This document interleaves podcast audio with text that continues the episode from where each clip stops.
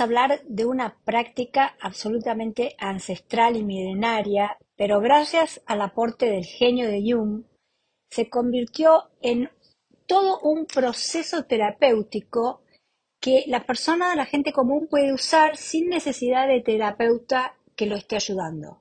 Estamos hablando de los mandalas, de la importancia que tienen en este momento y como herramientas absolutamente terapéuticas para muchísimas cosas. Esto lo vamos a ver en este, en este audio, en este podcast. Y, ¿por, qué, por qué dibujar mandalas es tan poderoso y por qué un simple dibujo que se encierra en un círculo, en una esfera, puede resultar una herramienta terapéutica fascinante para el psiquismo. Eh, primero lo que quiero contar es que los mandalas, por supuesto, son ancestrales, vienen de básicamente del hinduismo, de India, eh, los yantras eh, se usaban, eran elementos de meditación y de los budistas, que para mí son los que mandalas más fascinantes han hecho, pero el que le dio una, una fuerza y una fórmula absolutamente sanadora, sin duda, fue el psiquiatra suizo Carl Jung. El círculo es el símbolo más importante organizador para Jung del sí mismo, es decir, de toda la estructura psíquica. Es, eh, es el que rige la mente. Y el mandala tiene un lenguaje que uno puede interpretar, si uno sabe interpretar un mandala, a través de la pintura de un mandala, uno a la persona le puede decir muchísimas cosas. Lo importante es que sepamos que el punto, el centro, el punto del medio, representa la estructura interna de la psiquis. Y todo lo de alrededor, en la medida que la persona va pintando, va dibujando, se va conectando con todas las situaciones que eh, va viviendo hacia la periferia, hacia las circunstancias externas de la vida.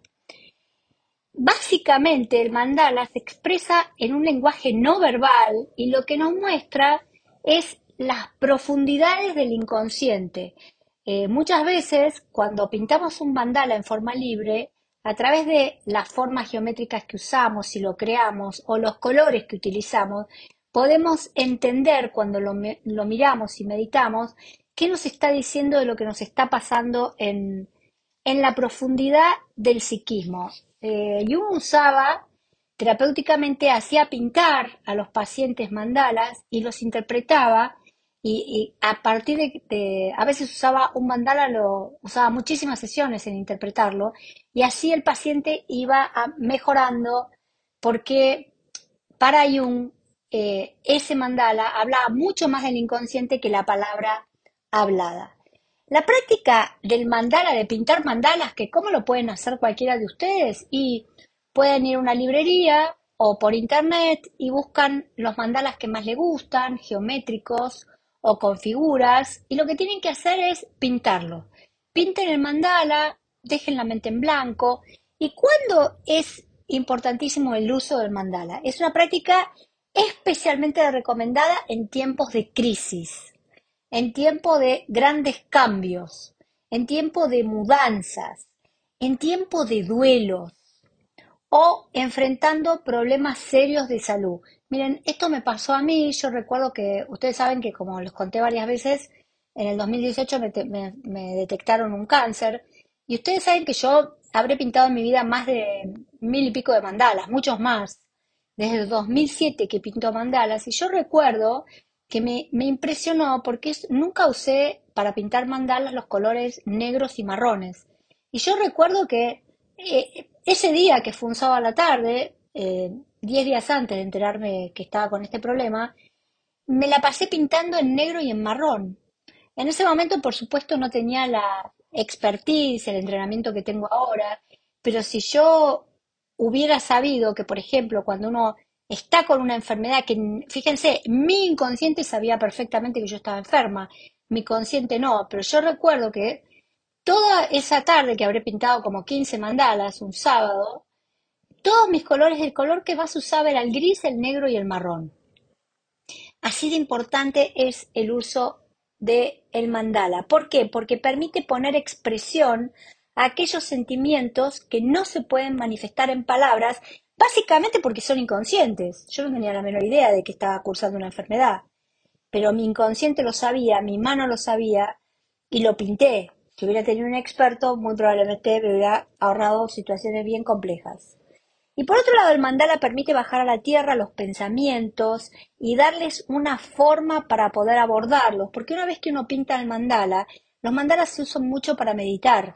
Hay que mirar la forma, mirar. Eh, es muy importante cuando uno está entrenado en la interpretación del mandala, ver por dónde empezó la persona la pintura del mandala, si empezó por el centro, si empezó por la periferia, en qué cuadrante, cada cuadrante nos habla de, de situaciones que tienen que ver con la, el presente de la persona, con el pasado infantil, con situaciones muy traumáticas eh, y ocultas en el inconsciente o situaciones que están por ser descubiertas por el consciente. Todo esto se puede saber interpretando mandalas.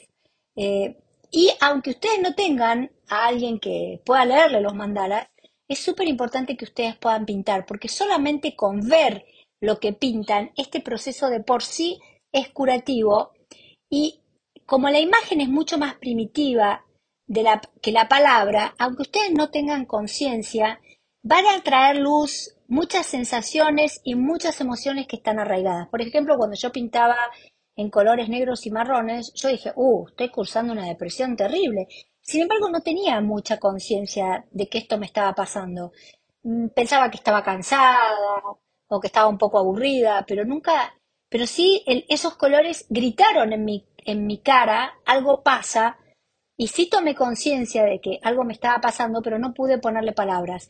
Por eso es súper importante que si ustedes conocen a alguien que eh, yo ahora muy pronto voy a dar talleres de mandalas, voy a hacer cursos, voy a enseñar en eh, facilitadores en abundancia, van a tener obligatoriamente que estudiar interpretación de los mandalas, porque es una herramienta poderosa de detección temprana de problemas y también de situaciones que cuando ustedes lo puedan leer, pueden ir al, al, nudo de la problemática de la persona. Por eso interpretar mandalas, saber leerlos, es tan importante. Eh, en el dibujo también eh, nos podemos esconder, es decir, eh, muchas veces cuando uno interpreta mandalas se da cuenta cuando la persona defensivamente está tratando de que no le ve, no vean aspectos como Jung llamó que tienen que ver con la sombra. La sombra para Jung era un concepto absolutamente primario para el tratamiento, fundamental, fundante, porque eh, él decía que en todos nosotros hay una parte que significa la persona. Persona tiene, viene de, es un término griego que viene de la palabra máscara, es decir, nosotros nos mostramos de una manera, todos queremos ser lindos, buenos, eh, inteligentes, que hablen bien de nosotros, pero detrás de esa máscara existe también lo que Jung llamaba la sombra, que es lo que no podemos ni siquiera pensar que lo podemos llegar a tener. Miedos, inseguridades, envidias, odios profundos. Y lo bueno del mandala es justamente eso, que por un lado muestra la parte que, que queremos esconder, pero por otro lado cómo los pintamos, si cometemos errores, si hay falta de destreza en la técnica, si siempre repetimos, elegimos el mismo mandala con la misma figura geométrica o con el mismo motivo, el mismo animal, la misma estrella y demás, nos va a estar hablando mucho de todo lo que tenemos que sanar y reparar. Entonces, gente, a partir de ahora vamos a empezar a usar ese lenguaje no verbal para destrabar duelos, para destrabar bloqueos económicos, para destrabar situaciones conflictivas que puedan tener en su vida, eh, conflictos con la pareja, conflictos con un hijo, problemas de salud. ¿Cómo lo van a hacer? Sencillamente, eh, pónganse un, aroma rico, un incienso, eh, un ambiente acogedor.